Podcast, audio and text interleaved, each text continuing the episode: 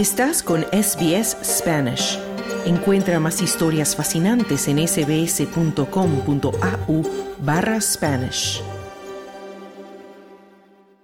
El gobierno de Venezuela suspendió las actividades de la oficina del Alto Comisionado de Naciones Unidas para los Derechos Humanos en una medida que siguió a declaraciones del organismo sobre el arresto de la activista Rocío San Miguel acusada de terrorismo. El canciller Iván Gil anunció ante la prensa la decisión del gobierno del presidente Nicolás Maduro, que incluyó la expulsión del personal de esta oficina técnica de asesoría hasta que rectifique públicamente ante la comunidad internacional su actitud colonialista, abusiva y violadora de la Carta de Naciones Unidas. Esta decisión es tomada debido al impropio papel que esta institución ha desarrollado que lejos de mostrarla como un ente imparcial, la ha llevado a convertirse en el bufete particular de los grupos golpistas y terroristas que permanentemente se confabulan contra el país procurando constantemente generar impunidad para las personas involucradas en diversos intentos de magnicidio, golpes de Estado,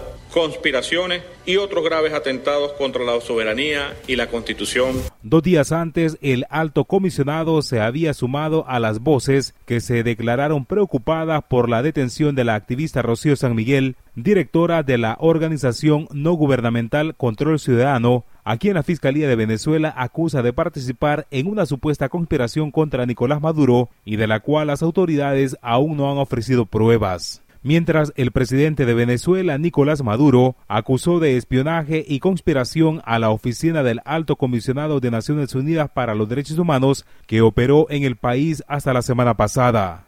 De repente se transformó en una oficina de espionaje interno, de conspiración interna. Fuimos viendo con paciencia, se lo dijimos una vez, dos veces, tres veces, diez veces, a todos los enlaces que ellos tenían y luego se transformó en lo que denominamos un bufete, el bufete de abogados de terroristas, conspiradores, golpistas y magnicidas de Venezuela. Violaron la letra y el espíritu de la Carta de Naciones Unidas. Ellos no están para estar calificando, ellos no son fiscal y juez en Venezuela, calificar esto, calificar aquello. Por su parte, la oficina del Alto Comisionado para los Derechos Humanos de la ONU, a través de un comunicado, lamentó la decisión de Venezuela de suspender sus operaciones. La portavoz Rabina Chandasani dijo que están evaluando los siguientes pasos a seguir. Según activistas, esta oficina de la ONU ha desempeñado un papel importante en el monitoreo y documentación de la situación de los derechos humanos en el país y en la prestación de apoyo y asistencia a las víctimas y supervivientes. Por lo tanto, la decisión de suspender su presencia crea laguna de protección inmediata para personas y comunidades en riesgo, ya que la situación de los derechos humanos se está deteriorando aún más.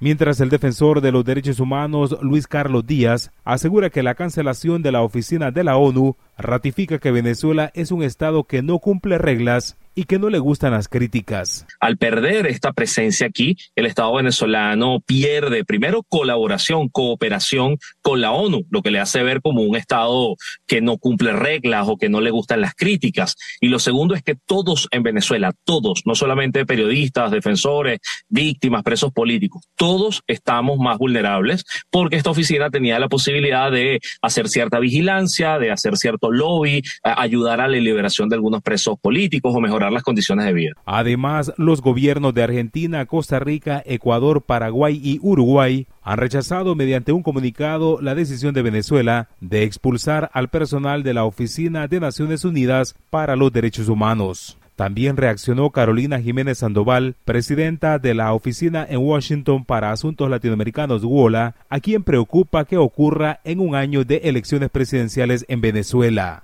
ante un contexto eh, que, como digo, ¿no? De, un país sin democracia, hay que buscar todos los caminos y las vías pacíficas posibles para poder transicionar hacia la democracia y que el país eh, vuelva a tener ¿no? un sistema político en donde las y los ciudadanos sean protegidos en sus derechos fundamentales. Por su parte, el fiscal general de Venezuela, Tarek William Saad, anunció que 19 personas fueron detenidas por su presunta participación en un plan de conspiración y magnicidio contra el presidente venezolano Nicolás Maduro. Por tanto, defendió la detención por terrorismo del activista de derechos humanos Rocío San Miguel, un hecho que ONGs califican de escalada contra la sociedad civil a pocos meses de las elecciones presidenciales. Para SBS Audio informó Wilfro Salamanca.